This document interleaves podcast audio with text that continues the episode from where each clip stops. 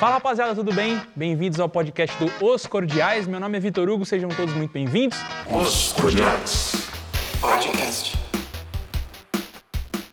Estamos aqui hoje com o grande Cássio Cortes, um cara que é, a gente fez até brincadeira, vai virar o Cássio Cortes, né? Porque vai virar, vão ver vários cortes depois disso.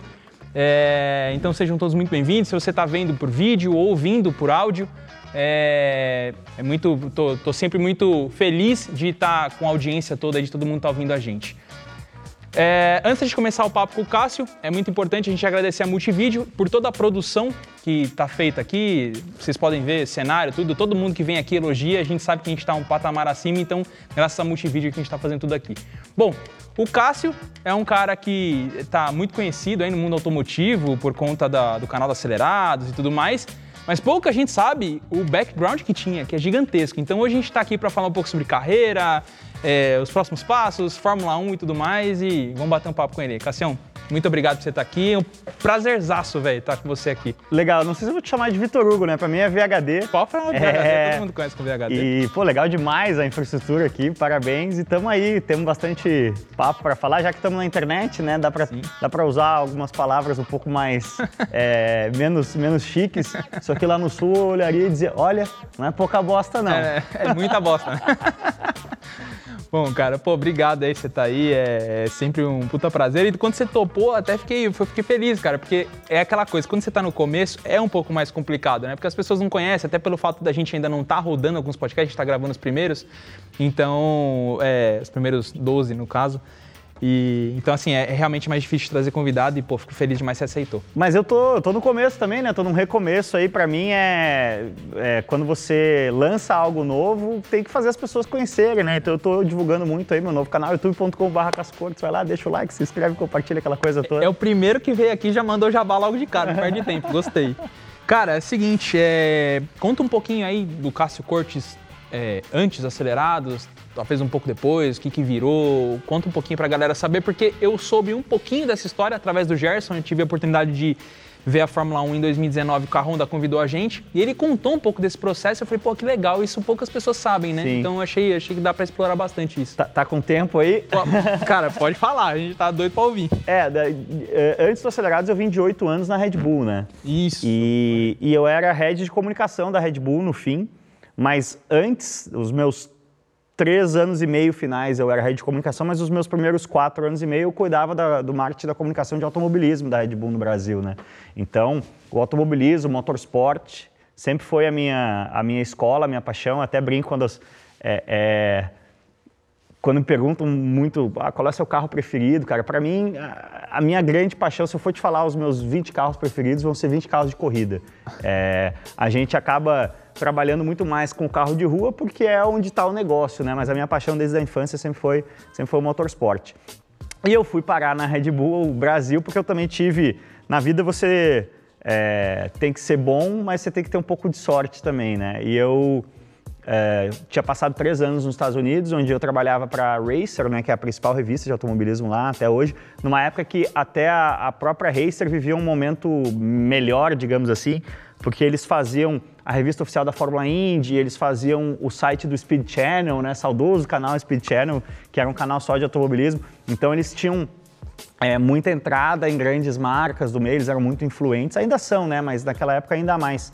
É, e essa época que eu morei nos Estados Unidos, 2004 a 2006, foi bem quando a Red Bull começa a investir muito fortemente em automobilismo nos Estados Unidos com a equipe da NASCAR, né, que era o Team Red Bull. Muita gente nem lembra, foi um dos raros casos em que a Red Bull fracassou no, no automobilismo. Então, Caramba. começaram a trazer o MotoGP para os Estados Unidos, era lá em Laguna Seca, né? Então, eu acabei conhecendo muito a galera do marketing do automobilismo é, da Red Bull. E quando eu decidi voltar para o Brasil, é, eu comentei com eles que estava voltando para o Brasil e eles comentaram com a Red Bull Brasil, ah, tem um cara aqui, um brasileiro, que, puta, a gente gosta dele, o cara é, é bom. e, e aí a sorte, né, isso foi... Eu voltei para o Brasil no meio de 2006, que foi bem quando a Red Bull estava formatando o projeto de entrada da Red Bull Brasil, de entrada na Stock Car em 2007. Legal. Então, casou esse timing perfeito aí. E antes, podemos ir para antes, mas aí, de repente, comprem meu livro Movido a Gasolina, aí, ó, mais Ó, um jabá. legal, é verdade. Eu não, não Conta li toda a ainda, história. mas pretendo ler em. Aliás, estou envergonhado de não ter te trazido uma cópia, mas É verdade. eu vou te convidar pro Cássio Cortes Show, você vai lá no, no meu estúdio lá em casa, que é um pouquinho mais humilde, e aí eu Oh, te, dou- te darei uma cópia. Vai ser um puta prazer. Com dedicatório e tudo. Oh, aí sim, agora eu gostei. Já valeu a pena não ter trazido, já tá desculpado. Cara, que legal. É, é, é, assim, eu fiquei sabendo pelo, pelo Gerson, né, no caso, que você tinha trabalhado na Red Bull, mas eu não sabia que tinha sido uma coisa tão extensa, porque foram vários anos. Cara, quem já trabalha, quem trabalha ou já trabalhou numa empresa por mais de um, dois anos, cara, você, conhece e outra, né? A Red Bull, como é- por ela ser mundial, eu imagino que tinha um, porra, uma porrada de. Deve ter, deve ter participado de coisas que jamais. Eu participei de um evento da Red Bull, que foi o que a Honda me colocou lá no Sky Suite da Fórmula 1, que foi exatamente esse episódio. E, cara, eu vou lembrar o resto da minha vida daquilo, velho. É, foi É, foi, foi uma grande escola. É, quando eu olho para trás, inclusive, até no meu livro tem muita coisa de, de por exemplo, é, agora que eu estou dando meus passinhos no drift, né? Em 2009 a gente teve a ideia de trazer o Rhys Millen, que era uma das grandes referências, é uma das grandes referências do drift nos Estados Unidos, que era um piloto Red Bull, para a Serra do Rio do Rastro, aqui em São Paulo, aliás, em Santa Catarina, então, que é um cenário incrível. Então, é- é- era uma empresa que é uma empresa né, que tem muita ferramenta, tem muito asset para você criar coisas é, excepcionais, que é o que é, do que a empresa vive, né? Vive de criar conteúdo excepcional para aparecer em plataformas. Eu ainda tive outra sorte que eu peguei um período muito mágico da, da, da Red Bull no Brasil, né? Que foi tanto a questão do momento econômico do país mesmo, que eu fiquei de 2006 a 2013, né? Eu saí em abril de 14. Um pouquinho antes das coisas começarem a ter um certo declínio. É, mas e isso coincidiu, o momento econômico do, do país coincidiu com a própria expansão do- do- da categoria de energético. Né? A Red Bull crescia é, nesses oito anos aí, 20, 25% ao ano. Pô, não estava todo mundo crescendo 20, 25% ao ano que o país estava crescendo. Por que, que ela crescia tanto? Porque cada vez mais pessoas conheciam a categoria, ela ia convertendo pessoas para a categoria de energético. Então, o, o CEO da época, no início aqui, que era um austríaco, Stefan Kozak, por total coincidência um austríaco, não foi a Red Bull, a Red Bull austríaca, para quem não sabe, né? Ele era um cara que trabalhava para a Coca-Cola aqui no Brasil e, e a Red Bull trouxe ele Aqui no Brasil. que mas ele, é, digamos que ele plantou as bases e, e- e presidiu aí um período que depois o Pedro Návio, que foi o cara que efetivamente me contratou e também foi uma das minhas grandes referências, que hoje é o CEO da Kraft Heinz, é, nesse período a Red Bull foi, ah, mas eu- por que, eu citei o Stefan? Porque ele falava uma coisa, é, o negócio é o seguinte, a gente está aqui para fazer coisa foda. Só que para a gente ter dinheiro para fazer coisa foda, a gente precisa vender lata. Então, quanto mais lata a gente vender, mais dinheiro a gente vai ter, então mais coisa foda a gente vai fazer. Mas o core do negócio é fazer coisa foda, a lata é só o- o- a base, né? E nesse período, ah, em 2006, quando eu entrei, a Red Bull era o 15º mercado do mundo, a Red Bull Brasil, e vendia 40 milhões de latas. Em 2013, quando eu saí, eh, era o quarto mercado do mundo vendendo 200. Ô, louco. Então o negócio quintuplicou no período que eu estava ali, né? Então isso era muito legal que ano após ano, a cada ano a gente fazia mais e mais e mais, então era uma coisa empolgante. né? entregava resultado mesmo. Engraçado falar da Red Bull, porque durante muitos anos, assim, ela foi o- o topo de empresa que eu queria atingir na minha parte de, de- de helicóptero e tudo. O meu sonho era ser, aqui no Brasil, o que era o Chuck Aaron lá nos Estados Unidos. Eu andei com o Chuck Aaron, cara. Você voou com o Chuck Eu Aaron? voei, eu Não não, dei o, o looping looping. no BO 105 porque eu tava em dois. Eu tava no banco de trás. Nossa. E aí o, o helicóptero não consegue, né? Ele vem, ele faz assim e volta. Ah, por causa dos, provavelmente do CG, né? Você não pode ter gente. É, não sei exatamente porque você provavelmente vai ter mais ferramentas para dizer, mas se tiver gente no banco de trás, ele não consegue. Para ele dar o looping completo, só pode ter gente no assento da frente. Caramba, eu não sabia consegue- disso. É. Ó, já, já aprendi coisa nova aqui, já, porque não, não, não sabia disso. Apesar de ser escola, eu não sabia que tinha que ter essa questão do CG. É, hoje em dia o Chuck Aaron tá aposentado, né? Ele seguiu na escolinha dele, é, dele normal e hoje em dia quem, quem toca o negócio na Red Bull é o Aaron Fitzgerald, que, por sinal, né, os nomes são parecidos. É, o que é o sobrenome de um é o, nome, o primeiro nome do outro. E durante muito tempo a Red Bull, cara, ela ficou atormentando a minha cabeça, porque eu queria fazer, mas é, acho que eu tive uma oportunidade de conversar isso já era pra lá de 2015 e os caras falaram, falaram, cara, a gente tá num momento que a gente não consegue é, é, trazer uma grana tão grande para um negócio tão específico, Sim. né? Mas, pô, se tivesse dado certo, aqui não tem, não tem jeito. Estados Unidos é, É. outro negócio, né? para o mundo de carro, para o mundo de aviação, para o mundo de tudo. Eu tive muito contato também, é, profissionalmente, digo, né, com o Kirby Chambliss, o quando eu tocava essa parte de motorsport, no universo Red Bull, o Red Bull Air Race, né, a corrida aérea, e o Red Bull X Fighters, o motocross freestyle, eles eram considerados motorsport. Então eu tocava a comunicação desses projetos no Brasil também, ia em muitas etapas. Esses meus oito anos de Red Bull aí, eu, é, a cada ano eu ia nos três Air Race, nos três X Fighters. Nossa, então eram campeonatos que eu, que eu gostava muito e que eu é, i- i- imergi muito, né? Passei a. Porque é muito difícil, né? Para você. Você pega ali um, um repórter padrão aí de um departamento de esportes, de um Sport TV, de uma Folha de São Paulo, sei lá, para você explicar o que é corrida aérea, para você explicar o que era o, o X-Fighters, o motocross freestyle, é muito difícil, você tem que estar muito imerso. Então, eu, por, por eh, absoluta força do cargo, necessidade do cargo, eu me tornei um dos maiores experts do Brasil em, em corrida aérea e, e em motocross freestyle, senão eu não tinha como explicar para os jornalistas o que que era. né? Cara, eu, eu conheço muito pouco, assim, de, de, de, de corrida aérea, assim, eu, eu, eu acho muito louco, assim, é um negócio maluco, assim, o que os caras passam é, se tratando de físico, porque o cara manda um, um positivo pra cá, sete positivo pra lá, cinco positivo pra... Tipo, é um negócio que deve ser tão desgastante, poucas pessoas sabem, mas a maioria desses caras que são pilotos de caça, esses pilotos de... a- a- a- esses caras, eles envelhecem muito mais rápido, porque a Sim. força G no treino e tudo é tão grande. Sim. Além disso, tem uma outra parte que ninguém conta, que são a questão das hemorroidas, né? A maioria desses caras tem hemorroida. Nunca soube disso, que É, loucura. cara. E, além de hemorroida, eles também ficam estéreis muito rápido. Rapaz. Porque é tanta pressão Sim. e eh, nos vasos sanguíneos, em tudo, que estoura tudo. É, eu voei tudo. três vezes no, no biplace do Air Race, né, no avião de dois lugares. Óbvio que Não, não, não chega nem perto do... o- uma o- apresentação, né? É, o, o avião do Air Race mesmo, ele chega a 10G e os pilotos usam o G-Suit, né? Sim. Que é o mesmo que o piloto de caça usa, que é aquela coisa que pressiona a perna, né, para manter. Pra o Mas- sangue não descer no corpo. Exato. Mas mesmo assim, cara, é, mesmo nessa coisa mais light, cara, a- depois que você voa a primeira vez, é, a segunda e a terceira já não é mais tão legal. Mas se você pegar, acho que é, foi por um vídeo do Acelerados essa primeira vez. É, nossa, a, a, a expressão de, de felicidade, de absoluta adrenalina, aquela coisa assim, você desce do avião, cara, quicando, assim, ah, meu Deus, blá, blá, blá. parece uma criança de 8 anos que viu algo muito, muito legal pela primeira vez, assim, é muita adrenalina. Eu, eu acho que o primeiro voo de acrobacia que eu fiz, é, eu fiz com um amigo meu que ele compete, inclusive, o Pedro Tolomei. E, e aí eu lembro que ele falou, ah, você já fez um looping sozinho? Falei, óbvio que não, né? De helicóptero não vai fazer looping. Ah, então faz um aí. Aí, eu, aí tem uma GoPro na lateral, eu fiz tudo torto lá e tal. Ele falou, agora eu vou te mostrar mais ou menos como é uma apresentação. Cara, ele saiu de um 5G positivo, em uns, uns 6, 7Gs positivos e entrou em um negativo de 2,9. Bah. Cara, quando ele entrou assim, eu já. Ele fez um espiral invertido, assim. Aí eu falei pra ele, falei, "Ei, tá tudo bem? Eu falei, cara, bem não tá.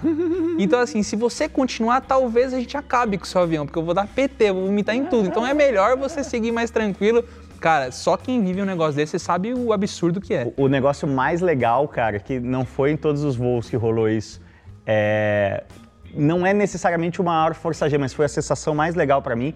E não sei se tem um nome essa manobra, mas ele sobe o avião, vai, e aí meio que parece que falta potência mesmo, que ele vai ao limite da potência, e aí o avião ele dá uma fica uma fração de segundo assim, não é, acho que é uma, uma estolada, não dá pra é, dizer, tipo, né? estola, é. O avião fica parado no ar assim uns dois, três segundos, aí ele vira assim, ó, e, e mergulha assim. É melhor do que qualquer montanha-russa vezes 10. É, deve ser alguma coisa tipo Hammerhead, alguma coisa assim, né? Tipo, cabeça de martelo, depois ele, ele tomba e, e desce, né? É. É, de- é, deve ser alguma coisa desse tipo, mas, cara, é, realmente é um negócio muito louco, essa sensação da, da gravidade zero e caindo e ser. E outra também, não sei se você teve essa sensação. Quando você não tá pilotando e você não sabe muito bem o que tá acontecendo, é uma sensação do desconhecido. Ao mesmo tempo que é legal, também dá um medo fudido também. É, total. Você tem que totalmente entregar pra Deus ali. Você tem que ter absoluta confiança de que os caras são muito é, fora de série, mas de fato. O, o meu, o meu, quando eu estava do outro lado do balcão como Red Bull, o meu discurso justamente quando falava, porque por exemplo, você vai no Rio de Janeiro colocou um milhão de pessoas na, na, Na orla, né? Na orla, né? E aí a primeira Primeira não, mas muitas. Uma das primeiras perguntas que muita gente faz é: tá, mas não é perigoso? Aí você tem que ter o discurso muito na, na ponta da língua do quão treinados são esses caras, do quão é, é, preparado para isso é o equipamento, né? Então, já sabendo isso, você fica um pouco mais tranquilo quando, quando você anda ali. É, que nem, que nem Fórmula 1, né? Se a pessoa apertar, ah, é seguro, pô, os caras estão vindo a 320, 340, é seguro desde que não aconteça nada Sim. muito fora do previsto, né? Sim. É, sei lá, o cara bater no muro, voar a peça pra dentro, como a gente já viu, né? O próprio Verstappen bateu esses dias aí, você viu que deu pra voar umas peças dentro, né? O pessoal até meio É, que. é, não- um óbvio, não foi ali. tão, tão agressivo, mas. é, falando até de Fórmula 1 agora, você teve. é, a oportunidade de conhecer pilotos que corriam na época, de estar. Bastante, bastante, porque tanto no, no período, ah, vamos lá, a, Racer, ela era, por que, que ela fazia o site do Speed Channel, por exemplo? Porque o Speed Channel ele era uma propriedade da Fox, que era muito focada em NASCAR, né? O, o- naquela época que eu morei nos Estados Unidos, a NASCAR estava arregaçando, tinha as duas Fórmula Indy tinham brigado, estava meio em baixa. E essa galera do automobilismo ah, NASCAR mesmo, essa galera do sul dos Estados Unidos, é uma galera que, cara, não faz a menor ideia do que é Fórmula 1, não- é outro esquema. Então, já na Racer, é, a gente tinha a responsabilidade de todo o conteúdo de Fórmula 1 do Speed Channel, é, era a gente que produzia. Então, cara, sem pensar muito, assim, eu fiz matérias de capa, é, que quando você faz uma matéria de capa, normalmente envolve você passar é, pelo menos alguma uma hora com, com o piloto, mas conviver um pouco, sabe? Ter é, é aquele feature story, né? Você não vê o cara só na pista, você tenta trazer um pouco de um elemento de fora. Eu fiz com, com o Scott Speed, né? Que estava sendo o primeiro americano na Fórmula 1 depois de muito tempo, é, levado pela Red Bull. Fiz com o Jacques Villeneuve, quando ele estava na, na BMW Sauber, ali, uma tentativa de. é, é, de, de ressuscitar. E aí foi muito engraçado que muitos anos depois, acho que 2011 por aí, ele veio correr aqui de Top Race no Brasil. Top Race é. Era uma, é uma espécie de. A Argentina tem três categorias, né? Tem a Ah, TC tá. 2000, a Top Race V6 e, e a, a Turismo Carreteira, né? Ele tava. No fim de carreira, o Jacques Villeneuve estava aceitando tudo, né? e aí ele ficou, na época, eu tava na Red Bull, o Cacá Bueno era nosso piloto Stock Car, e aí ele ficou no nosso motorhome muito, né? Porque ele não tinha muito onde ficar e tal. E ele lembrou do, do período que eu passei com ele lá eh, na Califórnia, pra fazer a matéria e tal. E, e aí ele falou, ah, então agora você está trabalhando na Red Bull, né? Eu falei, sim. E ele, eu tomei isso uma vez em 95, passei a noite acordado e nunca mais tomei. Aí ele falou, pra mim isso deveria ter um, igual cigarro, deveria ter um, tipo, o Ministério da Saúde adverte na, na lateral. Cara, o cara, o cara era um. Era, tinha um organismo puro mesmo, porque ele tomou um Red Bull. É, mas isso do Fórmula 1, do Fórmula 1 de todos, né? Todos os caras, como eu fazia a revista oficial, né? é, os caras eram contratualmente obrigados a me dar entrevista, né? Sim. É, então eu sempre tive muito próximo de, de pilotos de ponta aí desde o início da minha carreira. E depois na Red Bull eu fiz muita coisa com o Vettel e com o Weber. É, até um dos capítulos do meu livro é eu e Vettel, Vettel e eu, que relembra várias vezes aí que os nossos caminhos se cruzaram. Depois foram se cruzar de novo no acelerado, na acelerado. relação da Shell, né? É, o Weber um, também um cara muito gente boa, que também depois no Acelerados nossos caminhos cruzaram muitas vezes, porque ele é embaixador da Porsche, né? Então a cada evento da Porsche que a gente ia, a gente se via. É, Cara, eu acho que com o Alonso fiz muita coisa também. Com o Alonso, É, é, recen- recentemente, até porque, claro, eu consegui a façanha de o Alonso recém-chegado no Brasil, naquele tempo de McLaren ali, não andando porra nenhuma, ele brincando puto, de Fórmula 2 ali. jet lagged, eu... é, vamos lá, tem que fazer um disclaimer aqui. Quando eu estava na faculdade, quando o Alonso estoura ali na Renault, é, ele é campeão em 2004 e 2005, é isso? Acho que foi. E, mas ele já estava ali como um cara é, piloto de, de primeira linha em 2003, que foi meu último ano de faculdade. No meu tempo de faculdade, eu tinha cabelo comprido, porque eu tinha muito mais cabelo. É, meio metido a surfista, então verão, sul você deixa o cabelo mais. Meu cabelo é castanho claro, quando ele fica mais comprido, ele fica meio é, com mechas assim, e o do Alonso também. E porque o meu cabelo é muito difícil de, de é, domar, eu usava muito boné. Então eu de boné de cabelo comprido ficava assim um pouquinho parecido com o Alonso. É, tinha esse apelidinho Alonso. E aí sempre tive essa zoeira e tal. E aí, cara, eu tava numa viagem da da Land Rover na Noruega gravando. E a Land Rover seguido faz isso, ela leva jornalistas, mas leva VIPs também, leva embaixadores. E tava o Cauã Raymond, Ah, tá. com, a, com a Mariana Goldfarb na época. É, eu tava gravando e o Cauã Raymond passou por trás de mim na câmera e falou: Ali, ali, Fernando Alonso, Fernando Alonso. Aí eu, ah, eu não me aguentei, né, cara? Eu peguei o vídeo, postei e tal. Enfim, ficou essa piadinha já dentro do Acelerados de que eu era o sósia do Alonso. E eu tive a façanha, cara, de pedir pra ele falar: Ó, eu vou, posso começar a entrevista fazendo uma piada? Porque eu sei que eu não tenho nada a ver com você, mas tem essa piada interna aí que a gente é parecido e tal. E aí eu fiz a primeira, a minha primeira pergunta foi como você se sente estando diante do, do espelho? E aí ele se riu todo e tal.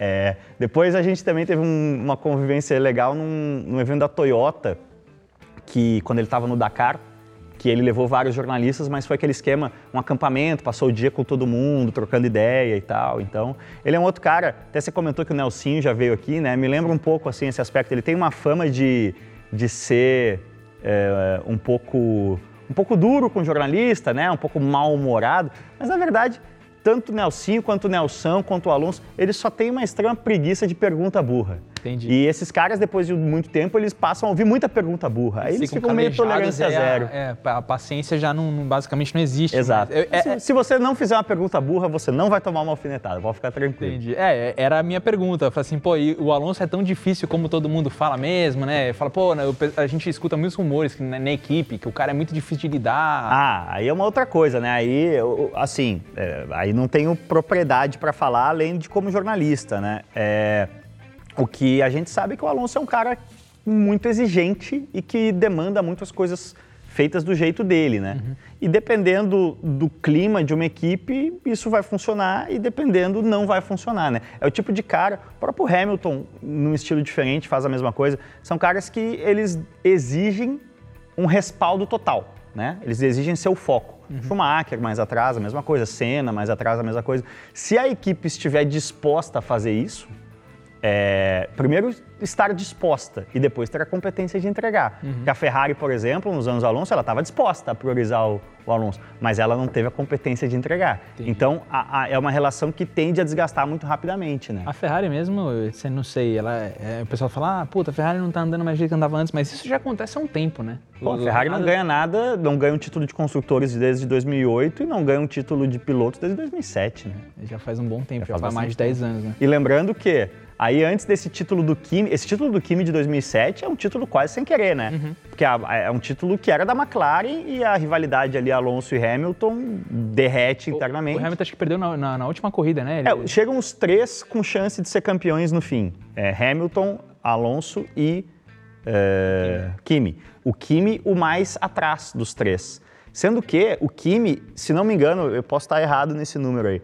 Ah, O Kimi tem boas histórias também.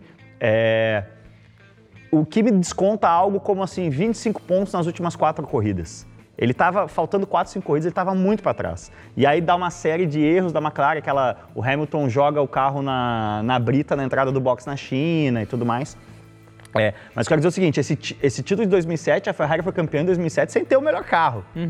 De certa forma, ela não foi campeã em 2008 quando ela tinha o melhor carro, né? Mas aí a gente pega esse título de 2007, aí antes a gente tem a era Schumacher, 2000 a 2004. É, isso, cinco títulos, Ganhou 2000 a tudo, mas 2004. Então o Alonso, na verdade, ele é campeão 5 e 6. É, mas aí antes do Schumacher, são quase 30 anos, cara. A Ferrari, não, 21 anos, desde 79. Quero dizer o seguinte, a Ferrari, o, o natural dela é estar em crise, né? Ela é uma equipe que, que tem muito dinheiro, tem muito recurso, mas tem muita bagunça, tem muita política, tem muita disputa interna. Estilinho italiano, né? Exatamente.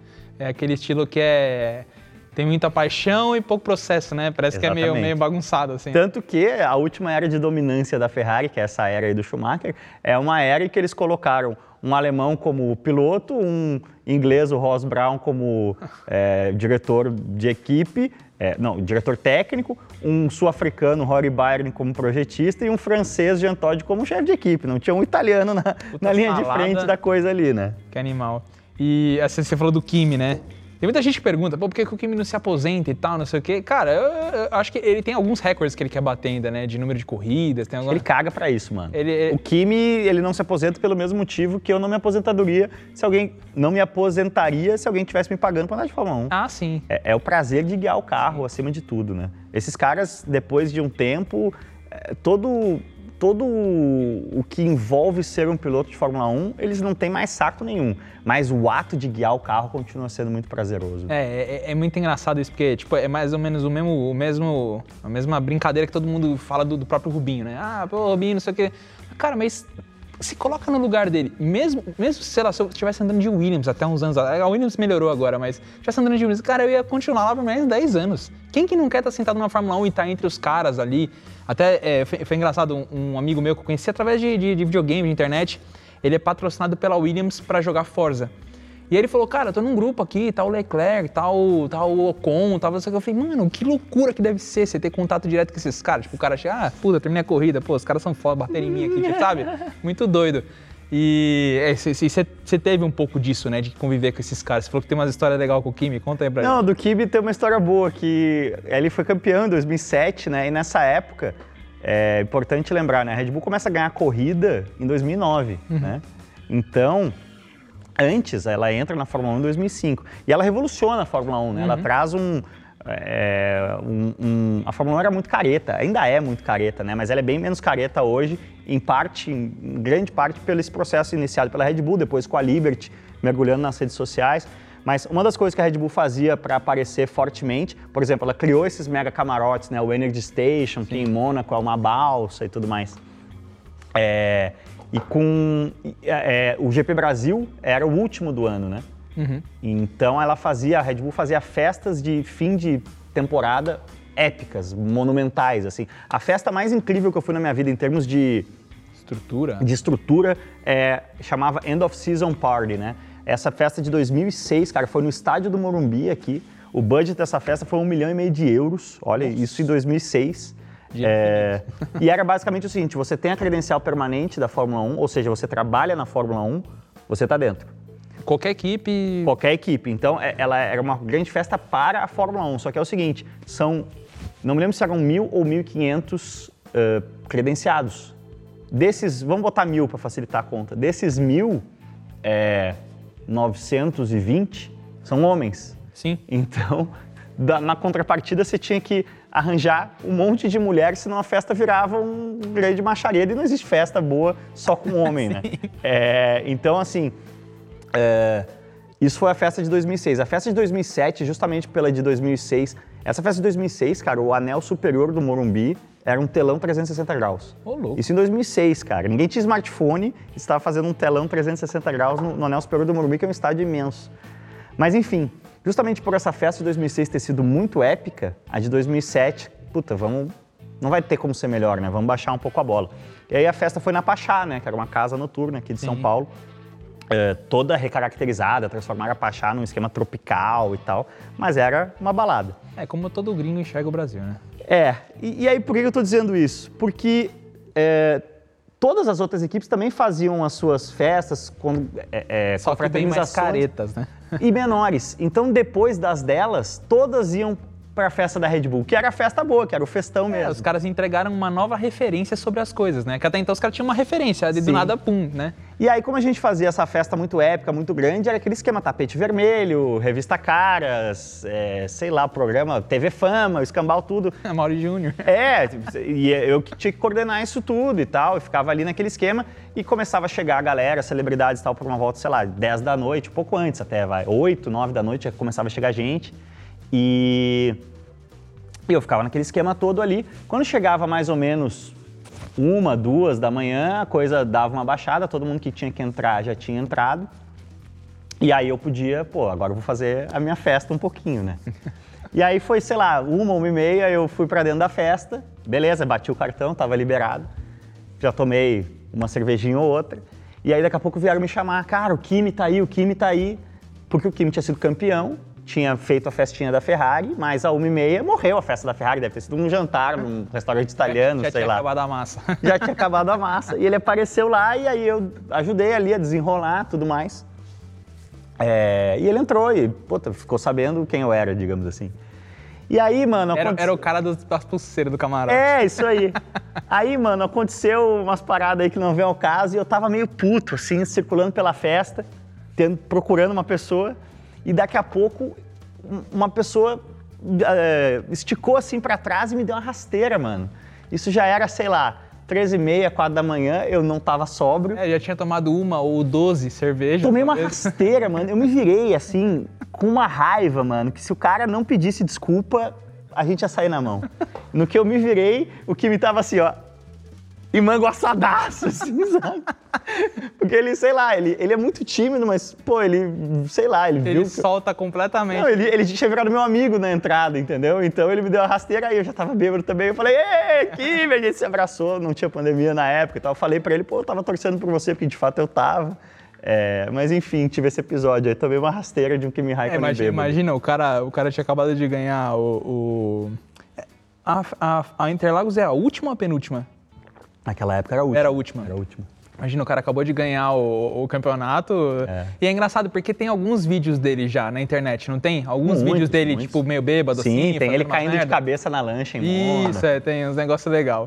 Cara, é, puta, Fórmula 1, assim, é engraçado a gente falar de Fórmula 1 dos bastidores, porque a gente recentemente tá vendo agora o- a Netflix, o Drive to Survive, que foi uma puta jogada de marketing que foi justamente mostrar a Fórmula 1, não só aquele palco que todo mundo vê, mas o, o backstage, que é o que todo mundo gosta. Então deu, deu muita voz pro Christian Horner, pro, pro Toto Wolff, por, tudo- por todos esses caras.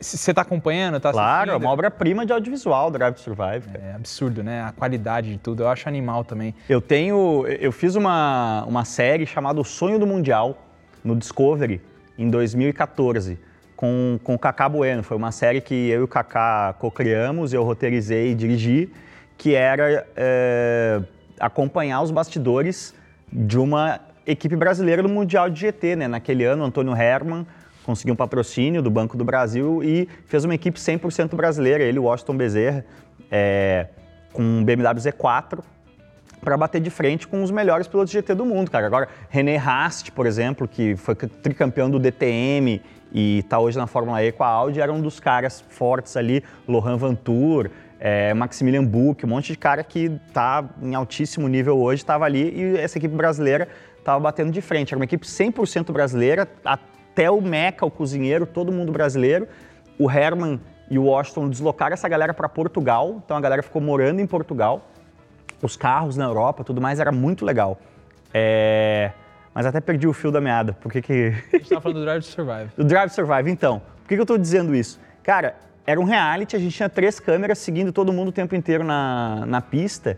E qual é o lance mais difícil de você fazer nesse, nesse esquema? E é o lance que eu acho que é muito fora da curva do Drive to Survive. Além de todos os acessos que eles têm, eles têm o que a gente chama de roteiro de edição, né? Depois que você captou tudo e você meio que amarrou os storylines, você tem que pegar aquilo e transformar. São quantos episódios? 12 episódios numa temporada. Você tem que ver onde cada coisa vai encaixar e para você fazer a cada episódio uma narrativa com início, meio e fim. É, é até, é até um pouco mais que início, meio e fim, né? Porque é início, meio. É, é tão completo e é tão bem roteirizado, além, obviamente, toda a qualidade de imagem, tudo, que, cara, é um negócio bizarro. Eu achei que foi, nossa, é muito É, genial. Porque assim, você vê, é, aí você tem um episódio, sei lá, o quarto episódio é sobre a Haas. Aí ela começa mostrando quais eram as expectativas da Haas e como é que é a relação dos pilotos, e aí o que, que acontece, e aí gera um conflito, e etc, etc. A narrativa, ela faz um arco narrativo dentro daquele episódio, mas a gente que acompanha a temporada e coisa, você vê que é, o que está ali na introdução, na verdade, aconteceu na terceira corrida, o que está no meio aconteceu na décima segunda, depois volta para um negócio que aconteceu na sétima, depois o negócio vai para oitava, mas esquece-se isso pra, em, em prol de fazer a narrativa. E é por isso que é, o Drive to Survive, ele expandiu muito, especialmente nos Estados Unidos, cara. O que ele fez pela Fórmula 1 nos Estados Unidos, de trazer a Fórmula 1 para uma audiência americana, é um negócio fora de série. Trouxe muita gente nova para a Fórmula 1. É, eu tô falando isso porque, por exemplo, eu tive alguns amigos que o cara até talvez goste, mas não do jeito que a gente gosta de automobilismo. E. Enfim, e esse cara, tipo, pô, Vitão, vamos, vamos na Fórmula 1 esse ano, vamos ver. E uma porrada de gente. Você teve, você conseguiu re- reparar muito mais gente prestando atenção em Fórmula 1 agora por causa disso? Eu acho que aqui no Brasil, cara, é, eu acho que eu tô tão inserido nesse meio que, que eu tô tão dentro da bolha, às vezes, que eu, eu não notei tanto assim. O que eu noto muito é nos Estados Unidos, como é, é, o, o profile mesmo da Fórmula 1. Para te citar um cara que é uma grande referência para mim, é, como podcaster, que é o Joe Rogan, que é o Sim. maior podcast do mundo. O cara tem É, é o, o podcast. É. E, cara, o Joe Rogan já citou Drive to Survive, começou a, a, a, a dar pitaco em Fórmula 1, assim, sei lá, nos últimos 12 meses, umas 4, 5 vezes ele fala em Fórmula 1. Ele se tornou um, um não um conhecedor, mas o pouco que ele sabe de Fórmula 1 e o, o, o algo mais que um pouco que ele se interessa por Fórmula 1 vem do Drive to Survive, entendeu? Legal que ele vira um propagador, né? Porque ele é um Sem cara que tem uma dúvida. puta mídia e aí automaticamente ele puxa uma porrada de gente. Puta, velho, que animal. Eu gosto muito de Fórmula 1 e, e por um bom tempo, eu, eu vou ser sincero, a gente, eu não acompanhei por conta desses. Ah, o Brasil vive esse luto por muitos anos, né? De não ter mais o Senna e talvez o Massa não ser uma figura tão, tão presente depois do Rubinho ter saído. Eu percebo isso, eu converso com as pessoas, eu, eu vejo que existe uma lacuna de um, um monte de anos que as pessoas não, não, não assistiram mais. E agora, do nada, as pessoas começaram a assistir mais. E é engraçado que o Drive Star fez uma parada muito legal, porque antigamente a pessoa gostava muito de fulano, odiava fulano e só. Hoje você fala assim, pô, de quem que você gosta? O cara fala, pô, eu gosto do Leclerc, verdade, eu gosto é do- do, do Ricardo, eu gosto de Sim. não sei quem, eu gosto do Ocon. É, Tipo, o cara gosta de todo mundo. Sim. Então, justamente por ver esse bastidor, de ver o, o cara no dia a dia ali, por exemplo, um cara que eu acho muito engraçado é o, o, o Richard, obviamente, e o Sainz também, né? Os caras são muito. Hoje mesmo, a, a McLaren, a McLaren não, a, o perfil do, do Ricardo, ele pôs um. Como que é que é negócio que ele, ele Ah, eu, eu vi o pitboard com pênalti 15, né? Isso, é. PEN 15, né? Se você juntar os dois, você vai entender a palavra, né? Era P-E-N-1-5. Então, né? Enfim. Eu achei muito legal, porque, pô, exatamente como você falou, a, a Fórmula 1 ela, ela era muito careta e acho que isso não caberia há pouco tempo atrás. E, cara, é brincadeira. E eu acho, eu acho engraçado eles darem mais espaço é, para esse tipo de coisa, né? Então eu tô vendo realmente a Fórmula 1 é, além dela ser extremamente elitizada, que parece que os caras vão lá tomar chá, igual uma rainha da Inglaterra, tá ficando um negócio mais pra todo mundo. A Fórmula 1 ela viveu um modelo de negócio muito arcaico com o Bernie Eccleston, né? E, e ela fatalmente, se o, se o Bernie não tivesse vendido para a Liberty, ele mesmo, Bernie, que burro nunca foi, teria sido forçado ah, pela nova realidade da, da mídia no mundo a, a rever os seus dogmas, né? Mas a Fórmula 1 ela vivia de eh, vender o, o- o grande faturamento do business Fórmula 1 até 10 anos atrás, 6, 7 anos atrás, na verdade, era vender direito de TV para TV aberta no mundo inteiro. Então, por exemplo, aqui no Brasil, a Globo pagava 100 milhões de reais pelos direitos da Fórmula 1 por ano. Louco, uma e porrada. é, a partir do momento que você estava vendendo essa propriedade por 100 milhões, você tinha que vetar totalmente o acesso para todo mundo que não pagou por essa propriedade. Sim. Então, por exemplo, se a gente for numa Stock Car em Londrina, a Stock Car hoje é uma propriedade da Bandeirantes, os direitos. Mas a Record local, a Globo local, o SBT local, quando a Stock Car vai para Londrina, porque é um evento muito grande para aquela cidade, eles mandam equipe. Porque faz parte, entendeu? E isso é normal no esporte, no mundo inteiro. No futebol é a mesma coisa. Quem tem o direito do Brasileirão pode ser a Globo, mas a, a Record local pode mandar um cinegrafista lá e fazer como é que foi o jogo, repercutir os gols tudo mais. A Fórmula 1 não podia isso. Você não, nenhuma câmera que não fosse de detentor de direito podia ser ligada. A ponto de, cara, é, falando aí de histórias do Vettel, em 2012 ou 11, eu acho, 11, o Neymar estava concorrendo ao prêmio Puskas. E o Neymar é um atleta Red Bull, né? É, com um gol que ele fez pelo Santos contra o Inter. Campeonato Brasileiro, ele dribla um monte de cara e faz um baita golaço. E a gente estava tentando agitar uma campanha né, de vote Neymar, porque o prêmio Puskas de gol mais bonito é, é votação online. E eu tinha que fazer um vídeo com o Vettel disso, ele vendo o gol, e a ideia era que ele realmente, a gente pegasse a, a reação dele. Reação natural, É, né? Cara, a gente teve que ir na salinha do fundo lá, salinha de massagem, para eu poder abrir um celular e fazer um vídeo de cantinho. Porque, tipo, se alguém visse, sei lá, a gente estivesse ali no hospitality da equipe enquanto ele almoçasse e alguém visse eu filmando, eu teria sido jogado para fora do autódromo. Você não podia eh, filmar assintosamente com o celular dentro da Fórmula 1, cara. É, e isso, isso, isso, isso amarra tanto que fica um negócio meio que inviável, né? É, não sei, eu acho que se Foi, os tempos mudaram, né? A- o, o mercado de mídia mudou. Hoje a Liberty Media fatura muito menos com direito de televisão do que em a compensação explodiu um dia faturou. É, não sei o quanto explodiu não, cara. Tanto que ah, esse push da... da- da, ah, eu acho assim, a médio e longo prazo, o F1 TV Pro hoje já deve ser uma, uma receita significativa e é um negócio que vai meio que tapar esse buraco. Mas Antes de pandemia, a gente via muito né, o push do livro, não, tem que ter 25 corridas. GP do Vietnã, GP da, do Cabrobró do Judas. Por quê? Porque a outra grande fonte de renda sempre foi o dinheiro que o promotor do Grande Prêmio paga. Né? É, no tempo de FOM, era mais ou menos meio a meio. Metade da renda da Fórmula 1 vinha dos direitos de TV, metade do, das, dos FIIs, né? Não, o FII de promotor. Ah, tá. É, o, o grande... É, é, é uma, um lugar como Abu Dhabi, Malásia, todos esses lugares meio uh, de muita grana e pouco atrativo que a Fórmula 1, Azerbaijão foi nos últimos anos, é porque tem gente pagando 25, 30, 35 milhões de dólares para ter um GP. É, ah. Isso vezes 25 mostra do que, que vive a Liberty Media. Caraca, velho, não sabia disso não. Não sei, sempre foi uma, uma, uma, curiosidade de entender como que a Fórmula 1 se retroalimentava financeiramente, né? É, apesar de ser um negócio muito grande, é, é engraçado porque se você olhar, é, por exemplo, quem não teve a oportunidade, eu já comentei isso aqui, acho que até quando o Nelsinho estava aqui, é, quando você assiste o filme Rush, você vê que a Fórmula 1 era um bando de louco. Era tipo, uhum. parecia que tava andando de kart. Os caras uhum. trocavam o câmbio de um carro na, aqui na grama, sabe? Era, era ah, e você vê quanto. Era um regional evoluiu. de marcas melhorado. Isso, é, é, é, E você vê o quanto melhorou, assim, o quanto eles evoluíram como, como, como categoria e tal. Cara, e hoje... você não precisa nem ir tão para trás. Olha o documentário do Senna. Exato. O anúncio do Senna e do Prost na McLaren, que é a maior equipe está anunciando que os dois melhores pilotos do mundo vão ser companheiros de equipe. É o Ron Dennis com um microfoninho, o Senna com uma roupa, o Prost com outra roupa e o fundo é um jardim do hotel com folhagem. Não tem uma é, é, presença de marca, uma produção refinada, não tem nada. Isso é 1988, cara. É, é recente, não é né? tanto tempo atrás. É, não é tanto tempo atrás, foi o ano que eu nasci, mas tudo bem. cara, é, bom, Vamos falar aqui só para a gente fechar o ciclo de Fórmula 1. Para esse ano, quem você acha que ganha? Hamilton ou Verstappen?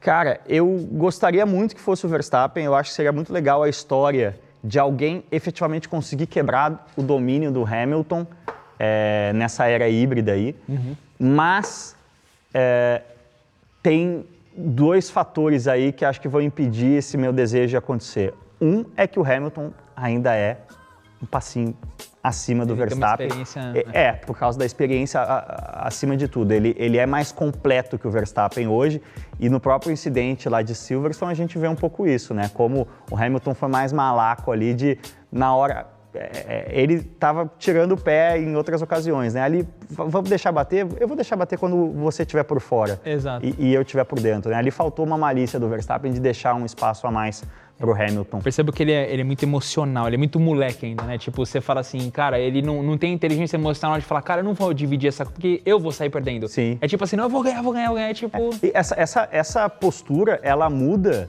a cada, a cada... Ela não é fixa, né? Naquele instante ali em Silverstone, em que o Verstappen tinha 30 e poucos pontos de... De vantagem. De vantagem, cabia a ele ser mais conservador. Uhum. Agora que ele está atrás, é, vai caber a ele ser mais agressivo, né? Mas ali ele não teve essa leitura que o Hamilton nunca vai fazer errada essa uhum. leitura.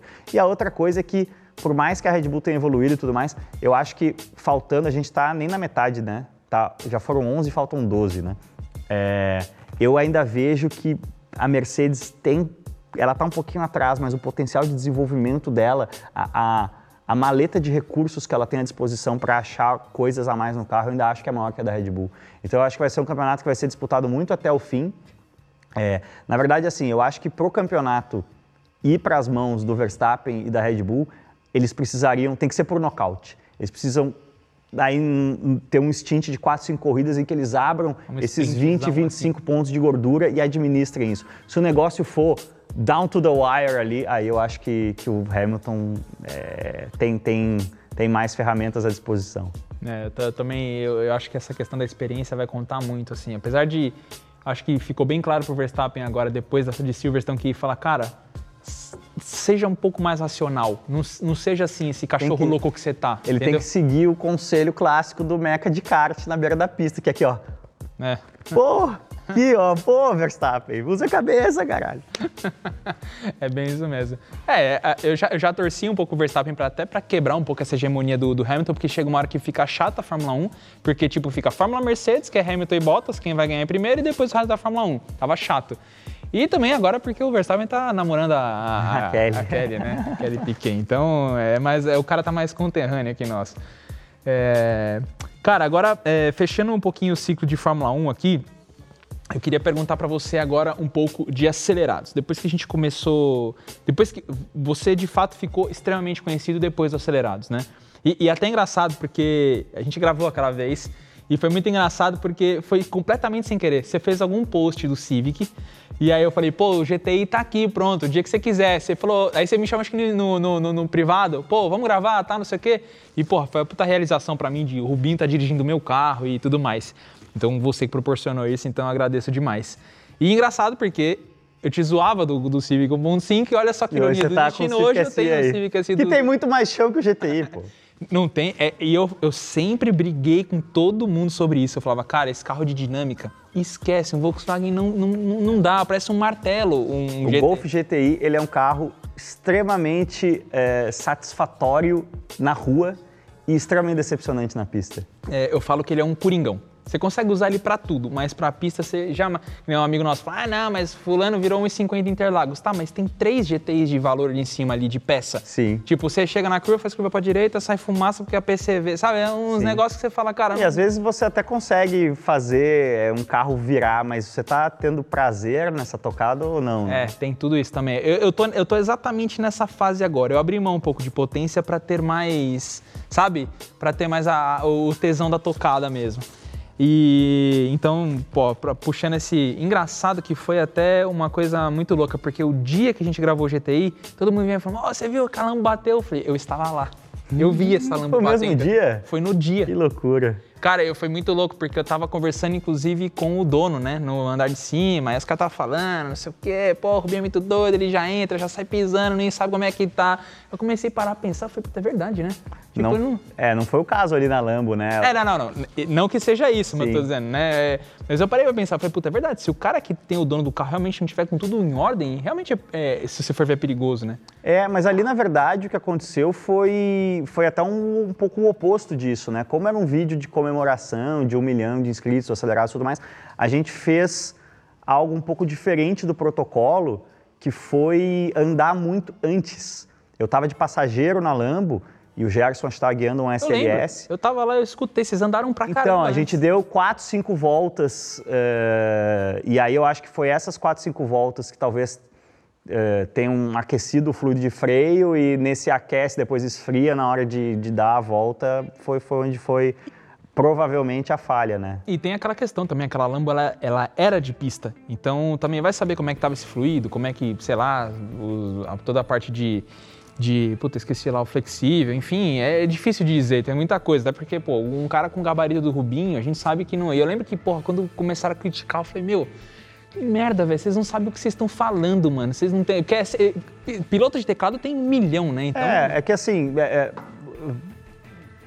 qualquer pessoa com mínimo conhecimento de automobilismo, vendo as imagens, né? E, e aí eu acho que até, eu não lembrava que você estava lá nesse dia.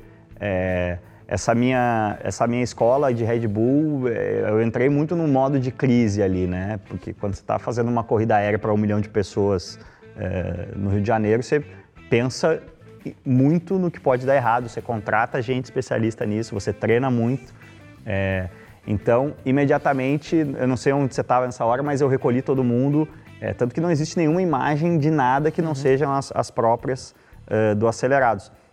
Mas se você vê on-board, não tem, não, não existe nenhuma eh, interpretação que não o fato de que o, O freio realmente não. o, não, o pé vai no freio e tem a- o GPS da GoPro, né? A- você vem na volta anterior, quando o pé vai no freio, o carro desacelera, sei lá, de 90 para 50, vou chutar os números.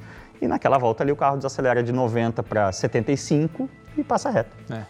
Eu ta- eu ta- nesse exato momento eu estava dentro dos boxes conversando com algum outro dono de algum dos carros ali. E a gente aí tava barulho da Lamborghini e tal, e a gente, eh, a gente não ficou nessa parte, na, na parte de cima do Velocitar. Aí a gente blá. Aí eu falei, meu Deus, será que eu tô ouvindo certo? Aí eu vi que ficou um silêncio, todo mundo se olhou. Aí todo mundo da produção já viu, ó, gente, num celular, tal, guarda, não sei o quê, não pode... Aí eu falei, aí eu falei, puta, velho, é melhor eu nem estar aqui. Eu peguei, montei no carro e fui embora. Nem esperei a resolução. Mas foi. Foi. É porque se você tivesse esperado a resolução, você ia ter ficado uns seis meses lá no Velocitar. Verdade. Cara, e você acha que essa parada deu uma minguada um pouco no negócio? Porque vocês traziam muito carro de outras pessoas e isso era muito legal. Carros fuçados, tal, não sei o quê. E eu lembro que depois disso vocês voltaram a ficar só mais carros originais é, de fábrica e tudo. Você acha que isso deu um pouco uma atrapalhada no negócio ou não? O negócio não. É, eu diria que alterou a linha editorial um pouco, né? A gente deixou de se expor a esse tipo de risco, né? Hum. É, mas não teve. É, é, é em, em, relação ao que impactou o negócio, não, não, impactou, até porque isso é só um quadro né, do uhum. programa. É, são, sei lá, 50 voltas rápidas por ano e se fazia anualmente, não sei, vou chutar, mas duas ou três com esse tipo de carro e se deixou de fazer, entendeu? Uhum, entendi. E agora me conta aí, o começo do Acelerados, como que o, Acelerado surgiu, né? O, o Gerson passou bem por cima ali comigo e, e eu gostaria de saber de você. Você estava na Red Bull? É, é, um alinhamento de planetas também, né? Você tem que ter é, é, essa coisa muito quando se fala de invenção, né? Eu, eu, acredito muito nessa questão do Zeitgeist, eu até fa falo isso no meu livro. É, puxa, se o Thomas Edison não tivesse inventado a lâmpada, a gente não teria lâmpada? Claro que a gente teria. Uhum. É, o conhecimento da humanidade naquele momento estava convergindo. Se não fosse o Edison naquele ano, ia ser o Zezinho ia dali a seis ia meses. Ia ser o Tesla, que era o, ia ser o Tesla, o, enfim. coisa que estava embaixo. É, então eu acho que a gente tinha essa. Com, com o YouTube ganhando tração no Brasil, a gente tinha um, uma frustração acumulada é, do público entusiasta de carro, uhum. de não ter uma grande plataforma que falasse para o entusiasta, né? Eu acho que a gente tinha ali, tem, né, até hoje, marcas muito consolidadas no mercado, mas pegando essa fotografia ali de segundo semestre de 2013 início de 2014, que é quando esses planetas aí se alinham. É, quem eram os grandes players, né? A gente tinha o Autosport na Globo há muitos anos, a gente tinha quatro rodas ainda como um, uma potência né, no, no mercado de revista, já também no online, no site e tal. E essas duas plataformas e, e, várias outras grandes, elas sempre foram muito competentes em falar com quem tem carro, né? Com quem se interessa de alguma forma por carro, no sentido de estou pensando em trocar de carro, é, afinal, como é que eu troco um pneu? De quanto em quanto tempo eu preciso trocar o óleo?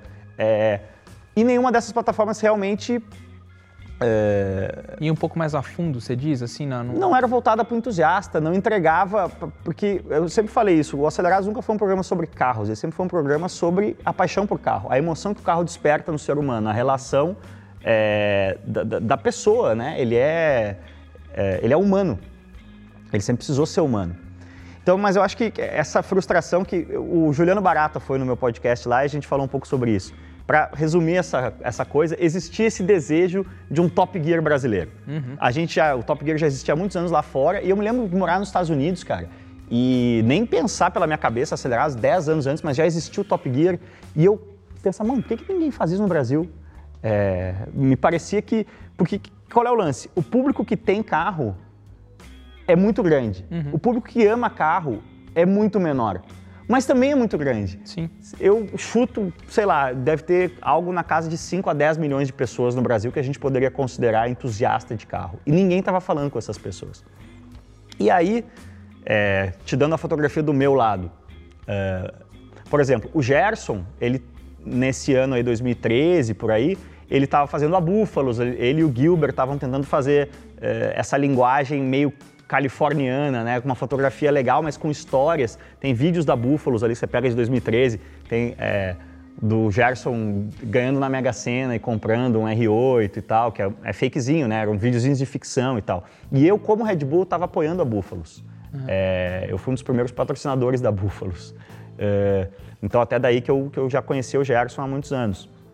Mas eu, no meio de 2013, eu decidi sair da Red Bull e em março de 2014. E aí eu sabia que é, depois de oito anos de casa e tudo mais, estava saindo em comum acordo, é, eu ia ter uma, uma, uma gordura financeira, digamos assim, que ia me permitir fazer algo que Normalmente, quando você tem 15, 16 anos, você sonha, né? O que você quer ser? E aí você faz um sonho completo.